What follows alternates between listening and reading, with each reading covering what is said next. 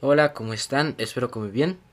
Y vamos a empezar del capítulo 3 de Daniel, que va a ser sobre el horno de fuego. Así que comencemos.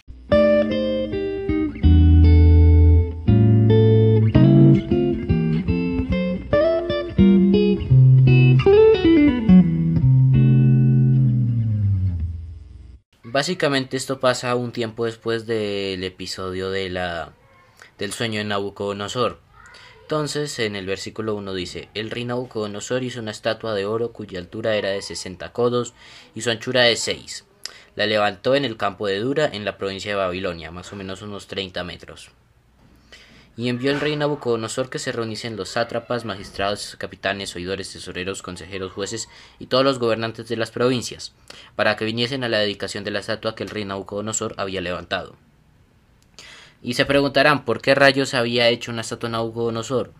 Bueno, hay dos hipótesis. Una es que pues, simplemente quiso y la segunda es que después de lo que pasó con lo del sueño, él dijo, pero si mi imperio va a ser para siempre. Entonces, como él supuestamente era la cabeza de oro, mandó construir todo de oro, representando que su reino duraría para siempre. Qué equivocado que estaba. Pero, en fin. Entonces dio esta orden, versículo 4 de Daniel 3.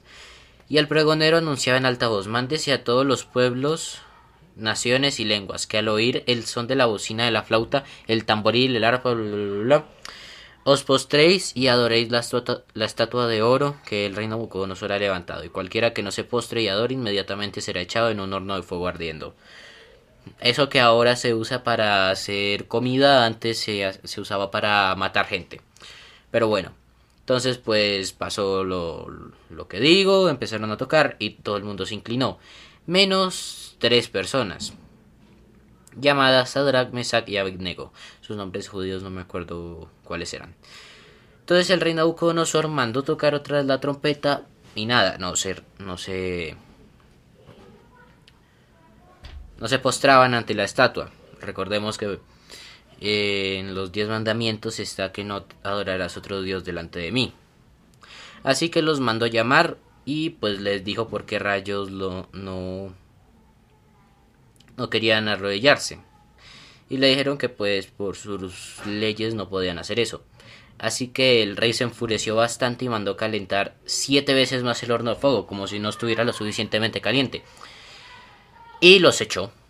Sin embargo, algo raro pasó, y es que Nabucodonosor cuando miró vio que habían cuatro hombres paseándose por el horno. Eh, y los guardias les le dijeron que habían echado a tres hombres. Por cierto, los guardias que los echaron muertos. Esos eran otros que estaban ahí al lado. Entonces al final les mandó que saliera del horno porque pues así no iban a morir al parecer. Y después de esto, Nabucodonosor dijo que tranquilos, que, que no se arrodillaran. Y el rey engrandeció a Sadrach, Mesad y Abednego. Y bueno, creo que es bastante fácil decir quién rayos estaba ahí. Era Jesús que los estaba acompañando y que los salvó. Y que de hecho ni siquiera olían a humo. Ni nada, chao.